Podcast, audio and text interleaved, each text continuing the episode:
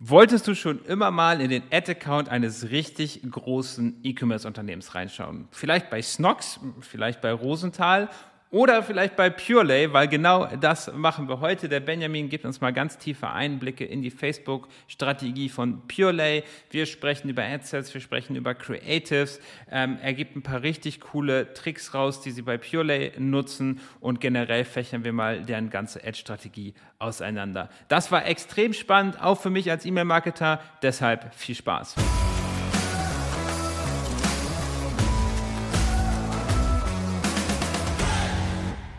Und bei mir ist immer noch Benjamin. Benjamin, das ist ja eine sehr spannende Reise, auf die du uns da letztes Mal mitgenommen hast. Ja, also von den ersten YouTube-Videos bis zum ersten Katzen-Online-Shop, da sind wir, glaube ich, stehen geblieben und wir waren auch, glaube ich, stehen geblieben bei dem Thema, wie weit ich jetzt in das Thema Facebook-Ads bei CustomCat eingestiegen bin und wie ich jetzt dann auch zur PureLay gekommen bin. Genau, lass uns doch da mal kurz drüber sprechen und dann machen wir mal einen schönen Deep Dive in die Facebook-PPC-Welt von PureLay. Genau, wir hatten ja erzählt, beziehungsweise ich hatte ja erzählt, dass ich äh, mit Custom Cat so die ersten Erfahrungen neben meinem normalen Job als Performance Marketing Manager und da habe ich aber meistens auch wirklich mit Google und Facebook, hauptsächlich aber Google gearbeitet damals und ähm, hatte dann meistens die meisten Erfahrungen eben mit Facebook Ads gesammelt bei meinem eigenen Online-Shop und da auch die ersten Verkäufe und alles und die ganzen Zahlen, alle Ken Kennzahlen und Tests die man so machen kann, eben kennengelernt. Und das ging dann bis November. Da hatten wir einen riesengroßen Black Friday, wo wir dann auch echt Probleme hatten, die Bestellungen, die wir, also die wir bekommen haben, wirklich abzuarbeiten. Und dann ging das Thema Corona auch im Winter wieder los und das hat einen ganz großen äh, Einfluss auf die ganze Situation genommen, denn wir mussten alle wieder ins Homeoffice. Ähm, ich hatte in einer Firma gearbeitet, äh, die unglaublich coole Büros hatte, bei der die, das Team extrem Spaß gemacht hat. Und äh, das, das war mir immer wichtig, bei einer Firma zu arbeiten, wo einfach das Team und die äh, Gestaltung des Büros passt, beziehungsweise dass man sich einfach dort wohlfühlt, wenn man dort ist. Und das wurde mir halt dann einfach genommen. Ich musste ins Homeoffice und habe dann halt mich dort versucht einzurichten. Und dort merkst du halt äh, das erste Mal, wenn du diese beiden Punkte nicht mehr ähm, wirklich hast, dass du dann äh, dich auf die Projekte, die noch übrig bleiben, beziehungsweise auf die wirklich Projektinhalte nur noch 100% konzentrieren musst und wenn die halt langweilig, beziehungsweise wenn die nicht mehr deinen eigenen persönlichen Zielen entsprechen und meine haben sich dann wirklich ins E-Commerce entwickelt, die, dann kannst du das am Ende des Tages wirklich abhaken, weil es einfach nicht mehr der Job ist, den du eigentlich machen willst, so. Das merkst du in der Corona-Zeit extrem krass. Wie, wie gesagt, das ist mir dann eben aufgefallen und ich glaube, zwei Wochen später bekam ich dann auf LinkedIn, gerade hatten wir es äh, kurz vor dem Call hier nochmal, LinkedIn unglaublich äh, nice Plattform ist und unglaublich viel Wert bietet, eben von einem Recruiting-Mitarbeiter von PureLay eine Nachricht bekommen, ob ich denn Bock hätte, bei PureLay zu arbeiten oder ob ich mich dafür bewerben wollte, weil meine Referenzen anscheinend ganz nice aussahen. Und die hatten halt eben jemand gesucht für, für eine Paid-Social-Stelle. Und habe ich gesagt, naja, ich habe mich im Homeoffice halt so gut eingerichtet, ich wollte halt auch nicht nach Mannheim ziehen. Und ich habe dann relativ frech darauf geantwortet, im, im Glauben, dass das eh nicht geht. Das ist wieder auch das Thema Glaubenssätze. Da bin ich auch immer so ein ganz großer Fan darüber, eine äh, ordentliche Glaubenssätze zu haben, weil ich eben gedacht hatte, ja, nee, also Firmen, die wollen wahrscheinlich immer, wenn ich einen anderen Job habe, dass ich zu denen ziehe und so weiter. Und äh, das habe ich dann auch ihm so geschrieben. Hat gesagt, nee, ich bleibe in Nürnberg, wenn das alles so fein ist und ich nebenbei noch was arbeiten kann und ich nebenbei noch meine Projekte machen kann. Ich hatte ja Custom Cat dann wäre das in Ordnung. Und er meinte so, ja, nee, dann bewirb dich einfach, kriegen wir auf jeden Fall gebacken. das ist ja cool. Das, das freut mich ja. Und ähm, er hat aber auch gesagt, ja, das, Engl das äh, Bewerbungsgespräch wird auf Englisch stattfinden. Und mein Nervositätslevel ist von 0 auf 10.000 einfach gestiegen, weil ich äh, Englisch das letzte Mal fließend in der Schule gesprochen habe und äh, oh, sonst immer nur Videos beziehungsweise halt äh, Netflix-Serien auf Englisch geschaut habe, aber ansonsten nie wieder gesprochen. So. Und äh, so habe ich mich dann eben bei PureLay beworben. Anschließend ist meine Bewerbung ganz gut angekommen. Ähm, somit habe ich dann auch das erste Bewerbungsgespräch bekommen und auch dann das zweite Bewerbungsgespräch, das dann deutlich fachlicher war. Und dann äh, am dritten Bewerbungsgespräch, das war das absolut schlimmste Bewerbungsgespräch meines ganzen Lebens. Es lag aber nicht am Purelay, sondern es lag einfach hart an mir, weil ich unbedingt dieses Gespräch auf Englisch stattfinden lassen wollte. Und es war eben Etienne mit dabei. Und äh, Etienne ist eben Geschäftsführer von Purelay. Und da war es dann eben so, dass ich mich halt vollkommen in so einem Blackout verrannt habe und das so wohl für die beiden, also für John und Etienne, eben so unangenehm wurde. Und ich mir danach gedacht habe, Alter heilige Scheiße, was habe ich denn jetzt da für eine Kacke gemacht? Niemals, ich habe mich einfach nicht so präsentiert, wie ich bin. Ich habe einfach nur Quatsch geredet. Ich habe nicht so entspannt geredet, wie ich jetzt gerade rede. Und das haben die auch halt gemerkt und haben danach wahrscheinlich gedacht, Alter, der wird auf jeden Fall nicht bei uns anfangen so. Und dann habe ich halt danach eine, noch eine E-Mail geschickt am Abend. Habe gesagt, hey, ich weiß nicht, ob das heute so rübergekommen ist, aber irgendwie war ich heute nicht so ich selbst und ich wollte nochmal fragen, ob ich irgendwie fachlich und alles nochmal zeigen kann. Und das habe ich dann auch gemacht. Ich habe dann äh, noch eine Chance bekommen, habe so eine ähm, so ein Sheet ausfüllen können, weil der Punkt war ja der, ihr müsst ja auch wissen, so, ich hatte im Kopf, Purelay war immer die Brand, die ich als Vorlage, als, als nicht wirklich Konkurrenz, sondern einfach nur als, hey, die machen gute Ads. Ich weiß ganz genau, die haben ziemlich große Budgets und deren Ads sind Deutschland bekannt auf jeden Fall. Und da habe ich halt immer in, die, in der Ads Library reingeguckt, um mich ins, zu inspirieren. Deswegen, ich war so ein kleiner Fanboy auch, zu sagen, die Ads sehe ich täglich, nicht weil ich Schmuck mag, nicht weil ich Purely affin bin, sondern weil ich einfach die äh, Aufbau, die, den Aufbau analysieren wollte. Und dann habe ich eben mit dem Typen gesprochen, der dafür verantwortlich war. Und ich war halt wirklich so ein bisschen Fanboy-like, wo ich sage, hey, wie machst du das? Was machst du da? Ich habe so viele Fragen einfach gehabt. Und deswegen war auch mir diese, dieser Job so unglaublich wichtig, weil ich mir gedacht habe, wow, dann kann ich selbst dafür verantwortlich sein. Ich kann das selbst lernen. Ich kann das sogar vielleicht noch verbessern mit meinen Ideen, die ich bei Custom Pet gesammelt habe. Und das, deswegen war mir es einfach so wichtig, auch an diesem Tag nochmal diese E-Mail zu schreiben und ähm, dann auch die zweite Chance zu bekommen. Und die habe ich dann eben bekommen. Und das war so ein eineinhalb Stunden Test, wo ich mich dann äh, nochmal ähm, mit ein paar Fragen schriftlich bewerben, beziehungsweise halt nochmal profilieren konnte. Und dann war das Ganze auch gegessen und konnte dann auch im März bei Pure eben anfangen. Also sehr, sehr, sehr, sehr spannend. Also sehr, sehr spannend. Ich glaube auch, was, was man im Bewerbungsgespräch immer irgendwie vergisst, die wollen dann ja als Mensch kennenlernen. So. Ja. Und sich zu verstellen, irgendwie zu verkaufen, macht gar keinen Sinn. Einfach, das klingt so leicht, aber mach, sei einfach der, der Typ, der du bist und entweder das passt oder das passt halt nicht. Ja. Aber mal davon ab, ähm, Benjamin, wir setzen jetzt einfach so voraus, dass jeder Pure Lake kennt. Und ich glaube auch von den Hörern wird jeder irgendwie Pure Lake kennen. Aber magst du noch mal ein paar Worte zusammenfassen? Wer ist Pure Lake? Was machen die? Und was sind so ein bisschen die Werte hinter? Weil, weil ich glaube, Werte spielen bei Pure Lake eine ganz große Rolle. Ja. Absolut. Also ähm, Purelay ist äh, die Brand, äh, wir leben Aloha, heißt also, wir haben eine Brand, die nicht nur Schmuck herstellt, sondern ein ganzes Lebensgefühl mitgibt und das spürt man sowohl, wenn man einfach schon mal auf die Webseite geht, eben mit Bildern und äh, Videos, die wir eben haben. Und bei uns geht es ganz viel um dieses äh, Leben und das Freiheitsgefühl eben wie unser Name eben schon heißt, Purelay, ähm, Reinheit, Freiheit. Wir haben, äh, wir leben eben das, dass wir ich kann es, ich kann es schlecht ausdrücken. Man, man müsste eigentlich jetzt hier so ein Bild oder beziehungsweise so ein Video einblenden, weil dieses Freiheitsgefühl, dieses äh, Wir leben Aloha und Aloha ist einfach so ein unglaublich tiefgründiges äh, Wort für uns selbst. Ähm, das solltest du, sollte man einfach, glaube ich, mal erleben. Also einfach mal auf die Webseite an, äh, draufgehen und sich mal ein paar Videos reinziehen. Ich glaube, das trifft es am besten. Was, was ich vor allem immer auch toll fand, ist, Purelay hat das von Anfang an geschafft, einfach mich auch zu überzeugen, ähm, wie ihr Teamgefühl ist. Weil was bei Purle eben immer ähm, super präsent war, war waren Team-Events, beziehungsweise die Events, die Purle selbst mit Influencern auch veranstaltet hat, wo auch eben Teammitglieder mit dabei sein konnten. Und das war auch nochmal dieses Thema, äh, wir leben Aloha, das ist ja relativ äh, das, das Hauptmerkmal auch bei, bei Purelay itself, dass man spürt, dass das nicht nur eine, ein Verkauf von, von Schmuckprodukten ist, sondern dass das eigentlich wirklich ein Lebensgefühl ist, dass man auch im Team lebt. Und das war mir auch am Anfang wichtig, warum ich mich äh, eben für diesen Job beworben hatte, weil man das, weil man das äh, einfach auch gespürt hat, aber, diese Freundlichkeit, diese Freundschaft, die da entsteht. Aber ihr arbeitet remote, richtig? Also das heißt, die ganze Kultur muss über remote gebracht werden. Jetzt gerade aktuell durch die Corona-Zeit auf jeden Fall. Wir haben, sage ich mal, durchgehend Homeoffice. Mein Job ist ein absoluter Remote-Job. Ist aber auch klar, ich meine, ich mache nur, ich mache in Anführungszeichen nur Facebook-Ads. Wir haben aber ein großes Büro in Mannheim, das wir auch regelmäßig beziehen könnten. Also ich dürfte da auch regelmäßig hin und alles fein so. Aber hauptsächlich sind dort, ich kann, ich kann glaube ich gar nicht die Plätze auswendig, weil ich nur nicht ganz so oft schon dort war. Aber ja, wir sind, also eigentlich nein, wir sind äh, nicht äh, nur remote, wir sind äh, in Mannheim stationiert sozusagen und haben dort äh, eine Hauptstelle und ein Büro. Okay, also ich, ich frage deshalb, weil es halt, es ist ja überaus herausfordernd, gerade bei einer, bei einer Firma wie Purelay, die sehr auf Werte aufbaut und da ein gewisses Lebensgefühl auch mit den Mitarbeitern rüberbringen möchte, das halt remote zu machen. Ja. Das ist, glaube ich, nochmal so eine, so eine extra Herausforderung. Ja, das Remote, das, Aber kam, das, kam, das kam mit der Zeit, weil, weil das eben durch Corona die Jobsuche deutlich äh, schwieriger gestaltet hat, wenn du sagst, okay, du musst halt zu Hause bleiben. Wenn du aber dann die Grenzen erweiterst und sagst, naja, du kannst auch aus Nürnberg arbeiten, du kannst auch Hamburg arbeiten, wenn es der Job erlaubt, dann ähm, ist das natürlich auch super und funktioniert aktuell bei uns auch wirklich sehr gut. Sehr cool. Also da sind wir nochmal kurz in Piola eingestiegen. Jetzt bist du dort im März gestartet. Wie, also ich meine, das ist ja jetzt, das, das unterscheidet sich ja wahrscheinlich von deinem Katzenshop komplett, was ihr dezent. dort bei, bei Purelay. Ganz klein. Ja, dezent.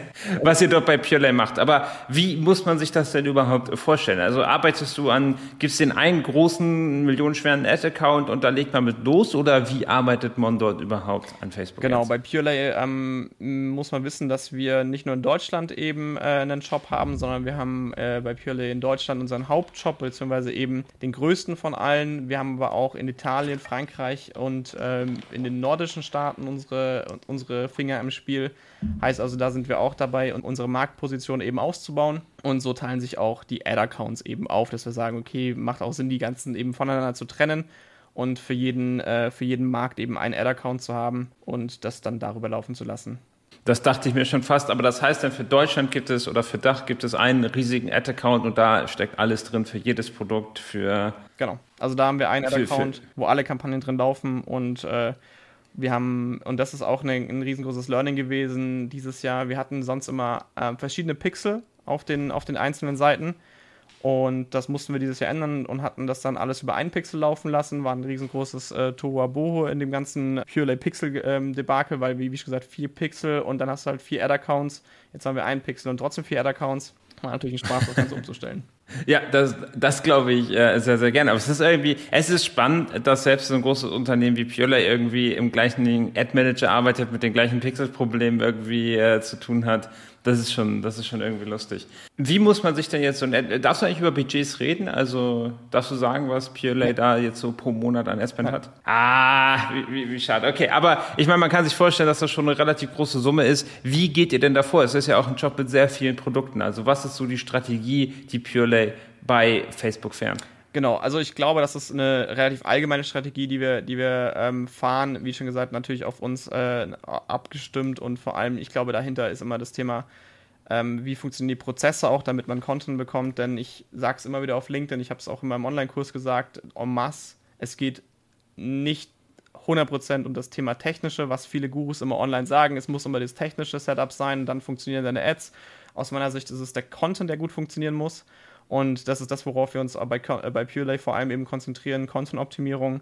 Und ähm, wir schauen halt eben, dass unser Content erstmal unsere Werte natürlich präsentiert, aber am Ende des Tages auch eben darauf ausgelegt ist, wirklich zu performen. Und da probieren wir in jedem Launch, also wir haben, das kann ich, das kann ich so sagen, wir haben ähm, eine Launch-Strategie, das heißt also, wir haben wöchentlich bzw. alle zwei Wochen einen, äh, eine Kollektionsveröffentlichung.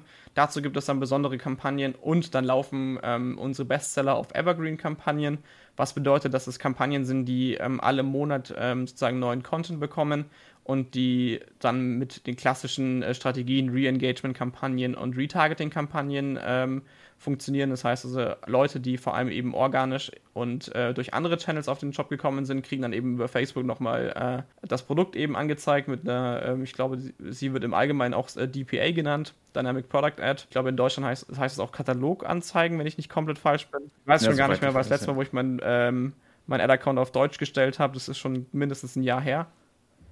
Deswegen, ich kenne nur die englischen Begriffe. Aber ja, genau, das, das ist so diese, diese Strategie, wenn man sie so nennen darf, die wir bei, bei Purely eben ansetzen. Wir haben eine, eine Kombination aus verschiedenen, wie gesagt, DPA-Anzeigen, wir haben eine Kombination aus verschiedenen Retargeting- und Re-Engagement-Anzeigen und die im monatlichen Wechsel ähm, mit neuem Content zu bespielen und dann aber immer wieder ähm, ähnliche Werte zu nutzen, beziehungsweise ähnliche ähm, Grundaussagen zu nutzen, genau, also die wir in den Ads gestalten. Okay, spannend. Das heißt, es ist geteilt. Ihr habt einmal die, ich meine, die Strategie macht ja auch im Schmuck-Fashion-Bereich absolut Sinn. Regelmäßige Launches, das ist bei euch zweiwöchentlich, das unterstützt ihr mit Kampagnen und wahrscheinlich auch mit E-Mail-Marketing und vielen anderen Aktionen.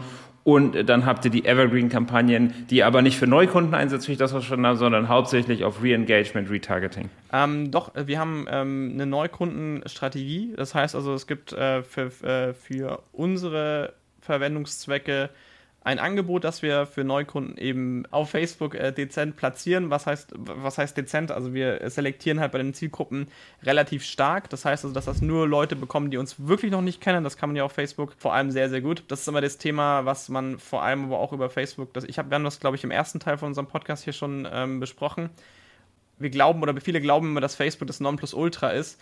Dabei sollte, sich, sollte man sich eigentlich in dem ganzen Marketingmix mal klarstellen, was, was überhaupt so wertvoll an Facebook ist. Und das ist das, was ich gerade gesagt habe, diese perfekte Selektion von zum Beispiel Neukunden. Und das ist dieser, das ist dieser Punkt, den wir hier eben nutzen ähm, für uns, den wir sagen, okay, wir selektieren zum Beispiel unsere ganzen Clayview-E-Mail-Adressen aus. Das heißt also, wir haben ja ähm, eine relativ große E-Mail-Adressendatenbank die wir ähm, angesammelt haben über die Jahre. Und die können wir, dadurch, dass wir eine Klaviyo-Integration haben, können wir die halt äh, eben ausselektieren und können die eben ausschließen als, äh, als Audiences. Und das funktioniert äh, aus meiner Sicht sehr, sehr gut, dass man da eben sagen kann, äh, man trifft nur auf Neukunden und selektiert dann eben noch die ganzen anderen Retargeting-Audiences, die man eben eh schon hat, davon aus. Und dann kann man sich da rein auf Neukunden konzentrieren. Okay, wir gehen gleich nochmal in die Neukundenakquise, aber wo du sagst Klaviyo, da haben wir eine Frage. Du weißt ja sicher, dass Klaviyo extrem gut segmentieren kann. Also dort kann dir zum Beispiel sagen, gib mir alle Kunden, die in den letzten drei Monaten das Produkt gekauft haben, die E-Mail geöffnet haben und noch vieles, vieles mehr.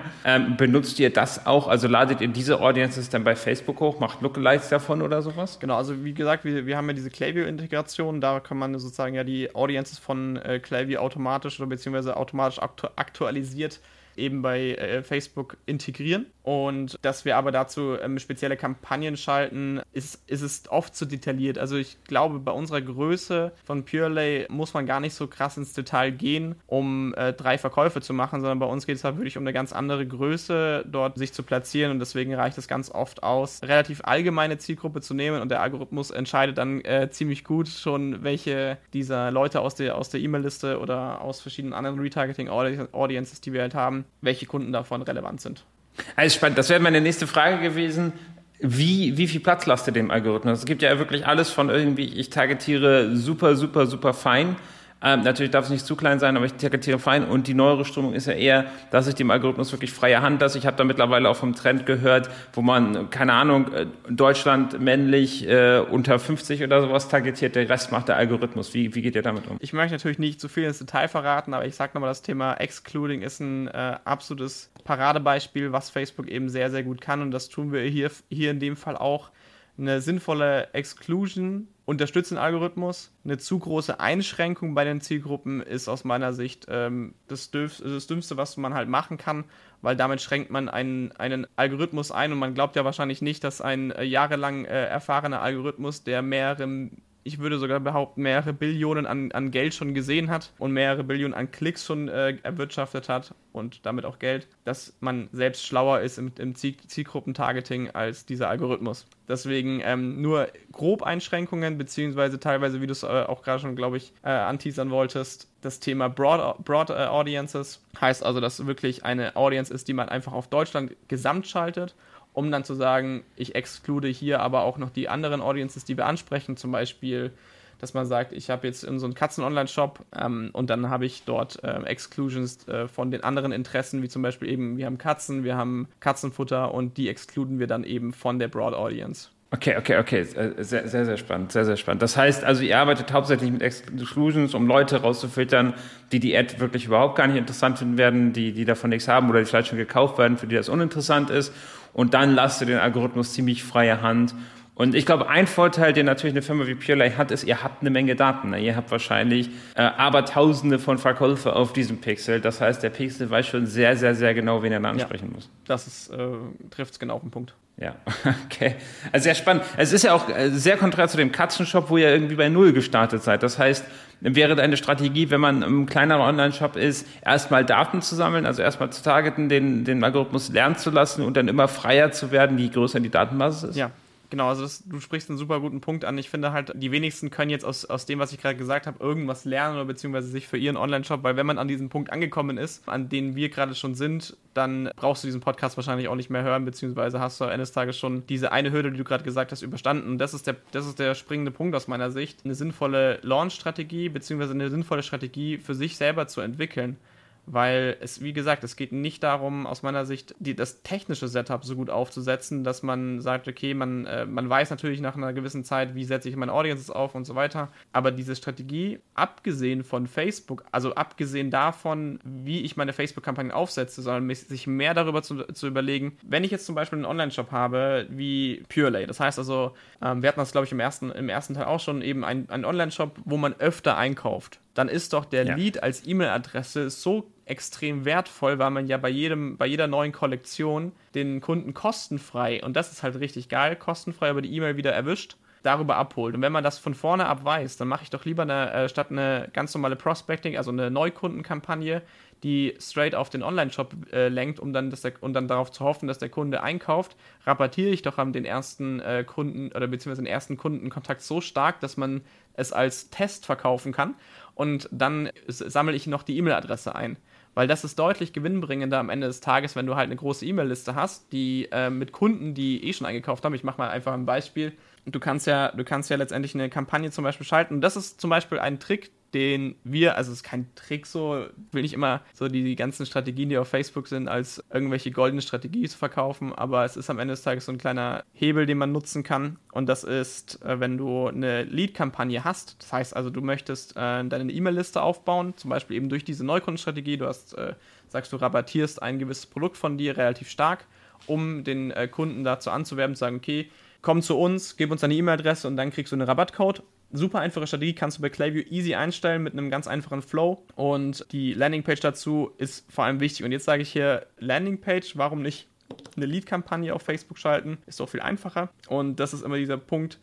Ähm, wir haben Pixel-Daten. Der, der Pixel weiß genau, welche User von uns äh, Käufer sind. Und diese nutzen wir in dem Fall auch. Das heißt also, wir schalten eine Conversion-Kampagne statt eine Lead-Kampagne mit Kauf-Conversion auf die Landingpage. Darüber wird kein Kauf stattfinden. Das heißt, darüber kann man ja auch gar nichts kaufen. Aber Kauf interessierte Leads sind deutlich wertvoller als Leads, die Facebook als Lead-affin einschätzt. So.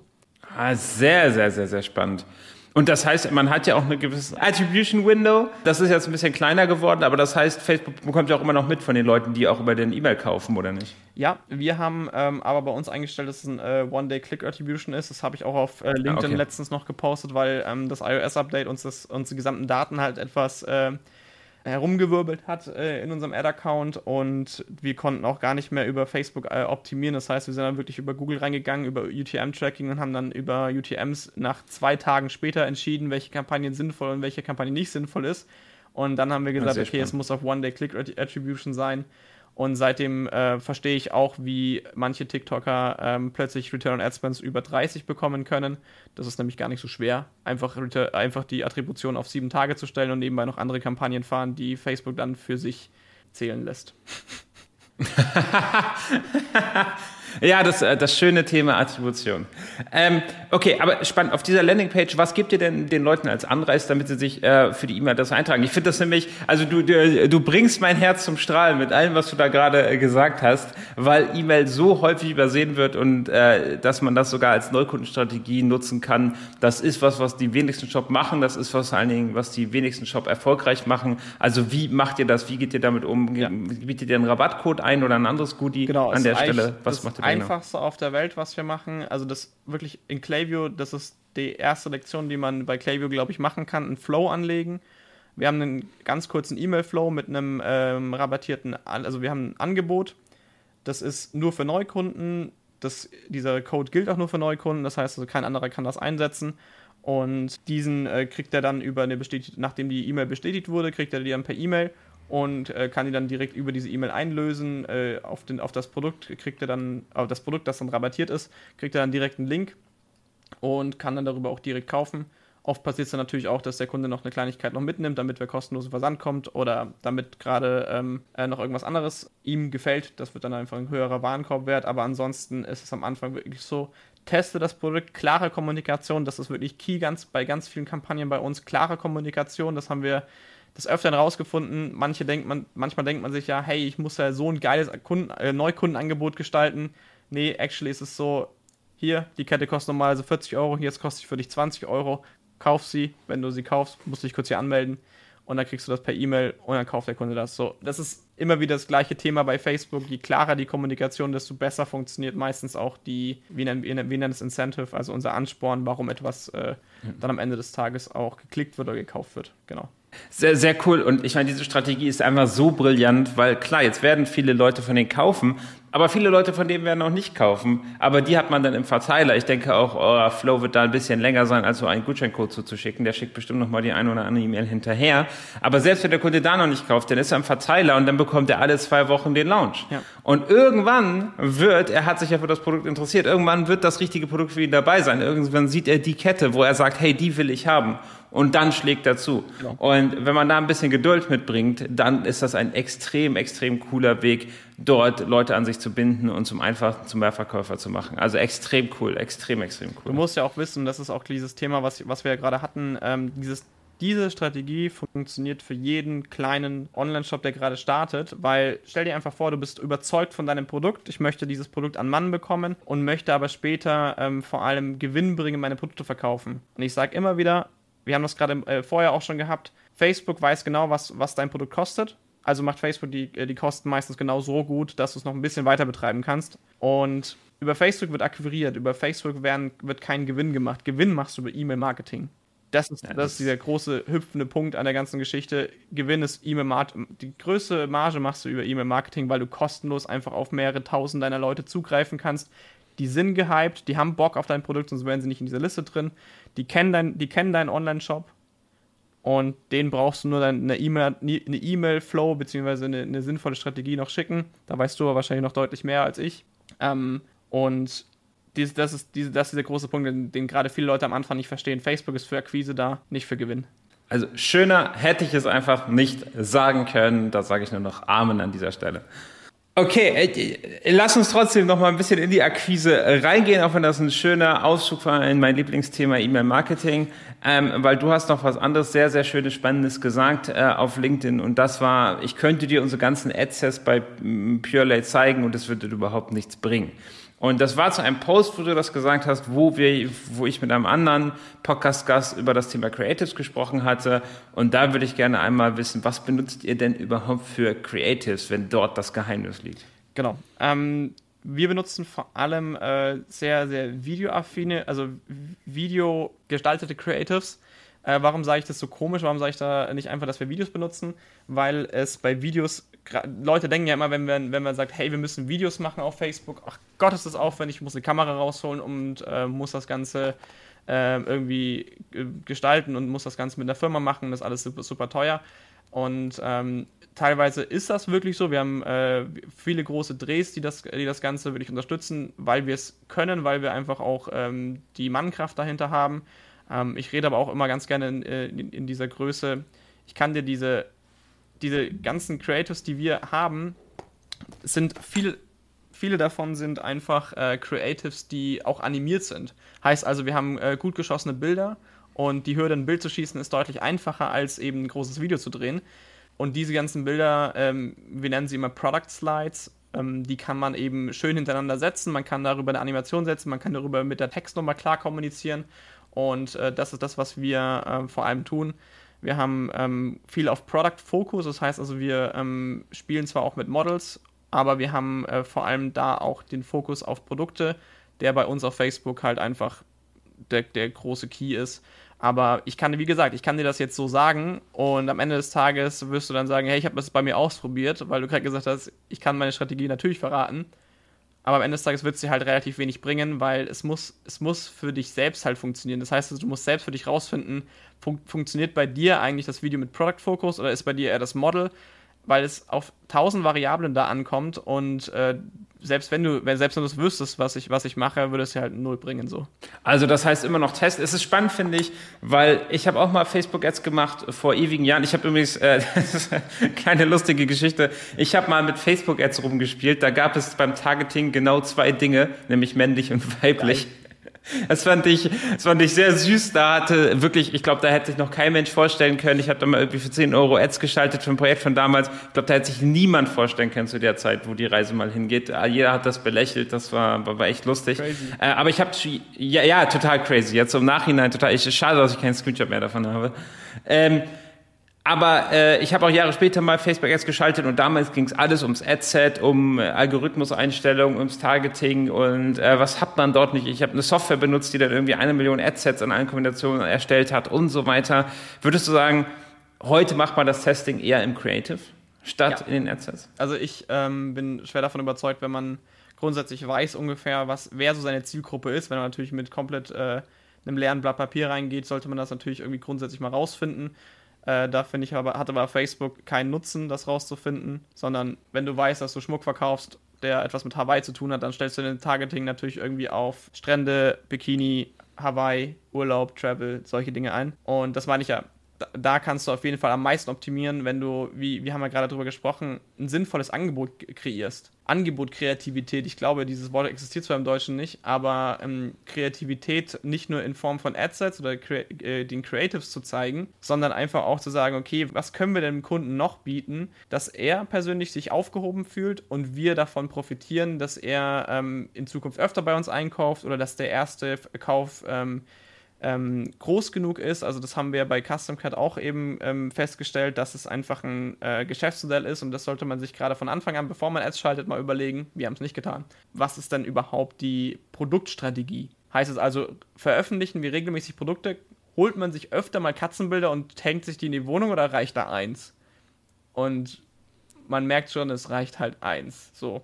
Das heißt, so dieses eine Produkt muss so viel Geld einbringen, dass die Akquisekosten wieder drin sind und deshalb müssen die Akquisekosten halt dementsprechend niedrig sein. Und das sind eher die Überlegungen, worauf es aus meiner Sicht ankommt, die man treffen sollte und auf, auf was es dann explizit ankommt, weil ob ich jetzt Leads einsammle über Facebook und darüber halt eine, ähm, ein Angebot kreiere oder ob ich äh, direkt über Facebook äh, den ersten Verkauf mache, wie bei, äh, wie bei Custom Cat eben der Fall war, das hängt von einem, also von, das hängt von tausend Variablen ab. Wie gesagt, es hängt, äh, wie du gesagt hast, wirklich auch vom Creative ab, es hängt davon ab, was du drin kommunizierst, es hängt von der Strategie ab, äh, wie du eben kommunizierst und da kannst du am meisten rausholen. Und da kannst du dann zum Beispiel Offer-Testing machen. Das macht, das macht vor allem Spaß, mal zu sagen, hey, wir haben äh, Produkt A und Produkt B und beides sind Neukundenprodukte. Welches der beiden Produkte funktioniert denn besser? Und wie stark rabattiert funktioniert es denn besser? Und äh, wie qualitativ sind die Leads dahinter? Das sind so diese, diese Sachen, die man sich äh, überlegen kann, die extreme Hebel halt sind. Ähm, aber nicht die Zielgruppen. Hm. Äh, also, also sehr spannend. Das heißt, da würdest du quasi dasselbe Creative nehmen mit zwei unterschiedlichen Offers, mit zwei unterschiedlichen Bundles, mit zwei unterschiedlichen Preisen und das testen viel mehr als alles sonst. Genau, wir machen das, wir machen das Monat, auf monatlicher Basis. Wir ändern halt die, dieses Neukundenangebot regelmäßig und nach einer gewissen Zeit merkt man halt eben, okay, das und das hat äh, ganz gut funktioniert.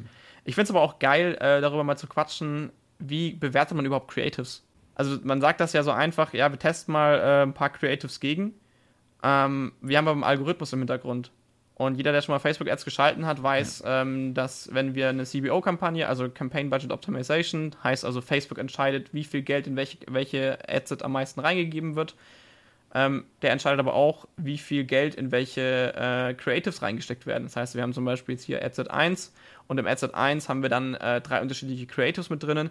Algorithmus entscheidet, in Creative 1 stecken wir 50% des Budgets, in Creative 2 20 und Creative 3 äh, 30%.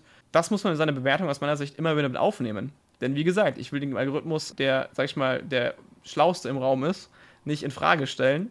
Deswegen ist zum Beispiel ein, eine unserer Metriken, wonach wir unsere Qualität der, der Creatives messen, ist äh, Algorithmus-Spend. Heißt also, wie viel. Algorithmus-Spend, das heißt, wie viel der Algorithmus auf diese Kampagne verteilt hat? Wie viel Algorithmus, äh, wie viel Spend ein Creative bekommen hat vom Algorithmus.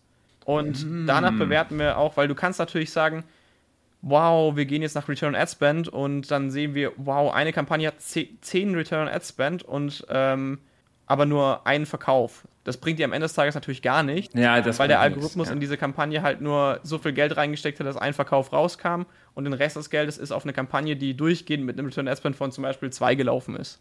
Ah, das ist, das ist natürlich eine geschickte Metrik. Deswegen ist das Thema Algorithmus-Spend und äh, die dahinter äh, liegende Verteilung, wie stark, wurde denn, äh, wie stark wurde denn zum Beispiel ein Creative in den Fokus gerückt vom Algorithmus? Also haben von fünf äh, Creatives in einem Adset haben äh, vier davon gar kein Budget bekommen. Also wenn du sagst 1000 Euro, alle anderen haben nur 10 Euro bekommen und eins wurde halt wirklich hervorgehoben, ist es dann wirklich das perfekte Creative. Dann kannst du es einmal ausschalten für, für zwei Tage und dann siehst du es, weil der Algorithmus ja dann gezwungen ist, äh, die anderen Creatives in den Fokus zu rücken. Und im Nachhinein zur Bewertung der, der Creatives nutzen wir, und das kann ich, das kann ich wirklich mal mitgeben, ich glaube, das habe ich so noch nie nirgendwo äh, veröffentlicht, eine sinnvolle Benennung deiner, Creative, deiner Creatives in Form von Static, Karussell 1, 2, 3, also, also die richtig zu benennen, ist einfach ein absoluter Key bei der Bewertung der Kampagnen. Denn du gehst in den Facebook Ads Manager rein, gehst oben links auf Werbeanzeigen Berichte, erstellst dir einen eigenen Bericht und selektierst dann mit einem neuen, also es gibt ja Break, Breakout, Breaking Groups, also diese Groups, die man, die man erstellen ja. kann in, äh, im Facebook ähm, Berichtmanager, kann man herunterbrechen auf diese einzelnen Static, Karussell etc. Und was ich dann mache, ist dann eben zu sagen, okay, wir, ähm, das Problem ist ja bei der Bewertung dieser, dieser Static 1, 2 und 3, also Static ist übrigens ein Bild, ich habe es glaube ich gerade nicht gesagt, wenn man das ähm, bewerten möchte, müsste man rein theoretisch in jedes Adset reingucken. Um das nicht machen zu müssen, versuche ich das Ganze in Daten zu gruppieren und das mache ich eben durch dieses, ich habe den Namen vergessen, ich glaube es heißt Grouping oder Channel, nee, ähm, ich komme nicht drauf. Breakdown. Ich glaube es heißt Breakdown. Breakdown, ja, das heißt Breakdown, wo du, wo du auch nach Alter oder nach genau. Gerät. Du machst einen Breakdown und dann setzt du dort den, äh, den Anzeigennamen ein, den du äh, hoffentlich über, über Monate lang gut gepflegt hast. Und dann siehst du nämlich auch immer, was, was gut und was schlecht gelaufen ist in der, Kampagne. Und äh, so wird das dann so zusammengesammelt. Und diese Zusammensammlung von, von diesen Daten ist extrem wertvoll bei der Bewertung. Okay, äh, äh, extrem, extrem, extrem, extrem spannend. Mhm. Macht ihr denn auch kleine Tests in den Creative? Also macht ihr auch sowas wie mal, dass ihr die ersten zwei Sekunden anders gestaltet im einen Creative zu dem anderen? Ich habe gehört, dass die ersten Sekunden extrem ja. ähm, wichtig sind. Das macht ihr genau, auch. Genau, also wir ähm, sind mittlerweile schon auf diesem Stand, wo wir wissen, äh, welche Opener super gut funktionieren. Wir hatten auch mal eine ganz lustige Metrik, die ich irgendwann mal auf die Idee gekommen bin, die einzuführen. Ähm, first, three, first Three Seconds Engagement Rate. Das kann man messen mit Facebook? Naja, du, du kannst ja bei Facebook sehen, wie viele Leute bis zu den ersten drei Sekunden geguckt haben. Und dann vergleichst ja. du das unter den verschiedenen Openern und dann siehst du, wie viel Prozentrate äh, in den ersten drei Sekunden eben da geblieben ist oder nicht. Und dann kannst du das äh, eben vergleichen. Das heißt, du kannst dann einfach zwei verschiedene Opener, die du mal eine Kampagne genommen hast, kannst du dann vergleichen. Dann siehst du auch, was, äh, welche Opener gut funktionieren haben. Allgemein funktionieren immer die Opener, die einem einfach beim Scrollen stoppen. Also irgendwas, was blitzt, irgendwas, was aufgeht, irgendwas, was äh, ins Gesicht springt. Das sind so Sachen, die äh, einen eben beim Scrollen eben stoppen bei dem Video. Also spannend, was, was ich so raushöre aus den ganzen Facebook-Experten, die hier im Podcast waren, ist, gib dem Algorithmus so viel freie Hand, so viel Daten wie möglich, teste die Creative, die ersten drei Sekunden sind extrem, extrem wichtig und teste das Offer. Würdest du dem so zustimmen? Ja, absolut. Und ähm, auch, auch ich hab, wir haben gerade sehr gesagt, Video ähm, sind key. Vergiss trotzdem die Statics nicht. Also Statics sind einfache Kommunikation, schnelle, schnelle Kommunikation. Du brauchst, musst nicht lange gucken, um das, äh, was da drauf ist, zu verstehen. Also das äh, alle drei Arten von oder alle zwei Arten, die man auf Facebook machen kann, sollte man auf jeden Fall mitnehmen. Okay, also das heißt auch Karussell wäre jetzt die dritte Art für dich. Das sind dann halt auch wirkliche Product Ads. Aber die eignen sich wahrscheinlich eher fürs Retargeting und Re-Engagement mehr als der Neukundengewinnung. Es geht, es kommt nur darauf an, was du kommunizierst. Also wenn du das natürlich smart einbaust, okay. dann kannst du das, äh, glaube ich, auch mit einem Karussell gut kommunizieren. Hm, okay, spannend. Also, lieber Hörer, du hörst schon, da kann man wirklich sehr lange und sehr in die Tiefe gehen. Und wenn du das machen möchtest, dann hat der Benjamin auch noch einen YouTube-Channel, auf dem er einiges von seinem Wissen teilt. Den Link packen wir in die Show Notes, Benjamin dann können die Leute dir da folgen. Ansonsten teilst du auch immer wieder sehr spannende Sachen auf LinkedIn. Den Link, lieber Hörer, findest du natürlich auch in den Shownotes. Benjamin, haben wir noch irgendwas, haben wir noch irgendwas vergessen zum Facebook-Marketing bei Purelay? Gibt es noch irgendein Learning, irgendein Nugget, wo du sagst, hey, das muss noch erwähnt werden? Ich glaube, ich, mir ist gerade noch eine, eine Sache eingefallen, die aus meiner Sicht in Deutschland noch zu wenig Brands machen die extrem viel Potenzial mit sich bringen. Ich glaube, ich verrate eine Strategie, die äh, wahrscheinlich im, im Paid Social Kreis relativ bekannt ist und die man bei einer Marke mal getestet haben sollte. Es geht um die Dark Posts. Wir nennen sie Dark Posts. Dark Posts ist die perfekte Kombination aus meiner Sicht zwischen Influencer und Paid Social. Das heißt also, was machen wir denn mit dem Neukundenangebot, das wir jetzt gerade im Kopf hatten? Was machen wir denn äh, am besten, wenn, wenn wir das zum Beispiel über einen Influencer machen wollen? Weil wir haben den Nachteil ja, dass wenn wir einen Influencer buchen, dass es ja dann alle Leute sehen. Heißt also, wenn wir einen Influencer dann haben, er postet das und dann sehen das ja alle Leute und es ist ja ein Neukundenangebot. Das heißt, also, über einen Influencer würde ich das auf jeden Fall nicht promoten. Und dafür sind zum Beispiel Dark Posts extrem gut. Ich erkläre mal ganz kurz, was ein Dark Post ist. Es ist, ähm, sagen wir mal, ich, äh, ich mache das, äh, mach das am, am, am besten am Hand von ähm, einem Influencer. Ich stelle euch vor, wir haben einen Influencer, der, post, äh, der gibt uns ein Video, der, das er selbst gedreht hat. Es sieht aus wie eine Story. Und dann verbinden wir den Account von ihm mit unserem Business Manager und haben dann sozusagen Zugriff auf deren ähm, Engagement Audiences, heißt also deren Instagram-Account und können bei uns im Ads Manager, wo man die Creatives einstellen kann, eben deren Account auswählen. Das heißt, wir posten dann, also beziehungsweise wir haben die Ad nicht in Form von uns als Purelay, sondern wir haben die Form, die Ad in Form von zum Beispiel ähm, die Gründerin von uns, Alisa, die äh, Co-Founderin Alisa, und machen dann über ihren Account, machen dann eine, eine Ad, die so aussieht, und das ist das Schöne, deswegen heißt es Dark, die so aussieht, als hätte sie eine Story gepostet, wo nur eben oben drüber steht, gesponsert, aber von ihrem Namen aus. Und wir können eben das Budget dahinter steuern und wir können vor allem auch die äh, Destination dahinter steuern, also wo soll das Ganze eben dann hinleiten, eben dann auf die Seite von Purelay.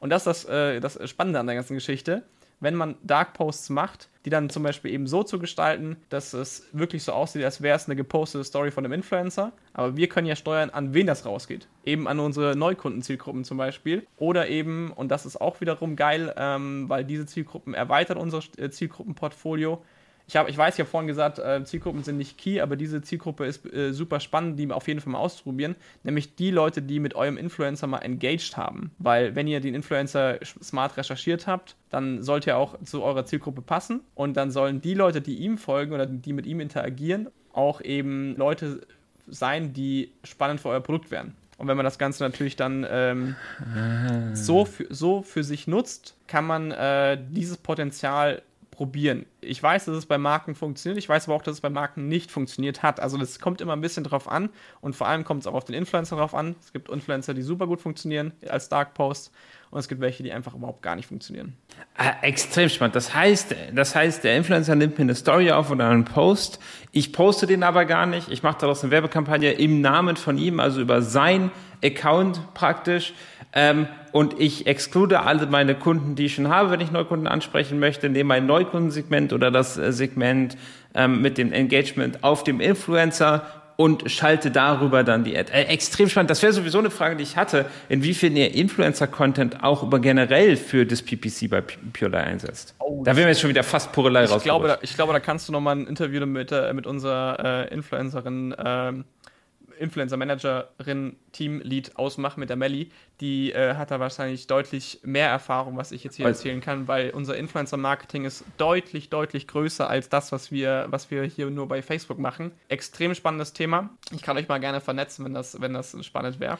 Perfekt, das machen wir so. Und dann machen wir hier nochmal ein Add-on, Pure Lay Teil 2, gehen wir nochmal auf das Influencer-Marketing ein. Mega weil darüber kann ich nur teilweise was erzählen, da kann sie bestimmt ein bisschen mehr erzählen. Okay. Benjamin, wir sind auch, also ich sehe, wir können das Thema hier noch endlos füllen, aber äh, wir sind jetzt mittlerweile bei Gesamtlänge von anderthalb Stunden. Holy. Also, lieber Hörer, ich würde vorschlagen, wir machen das folgendermaßen. Wenn du den Benjamin auch nochmal in einer Episode hören möchtest, wo wir nochmal tiefer reingehen, wenn du spezielle Fragen hast, schreib mir bei LinkedIn, schreib's in eine Rezension bei iTunes und wenn der Benjamin Lust hat, dann machen wir nochmal eine Anschlussepisode. Und ansonsten glaube ich, Benjamin, wir haben das Thema gut behandelt, oder? Das ist ja hier ein halber Online-Kurs geworden, glaube ich.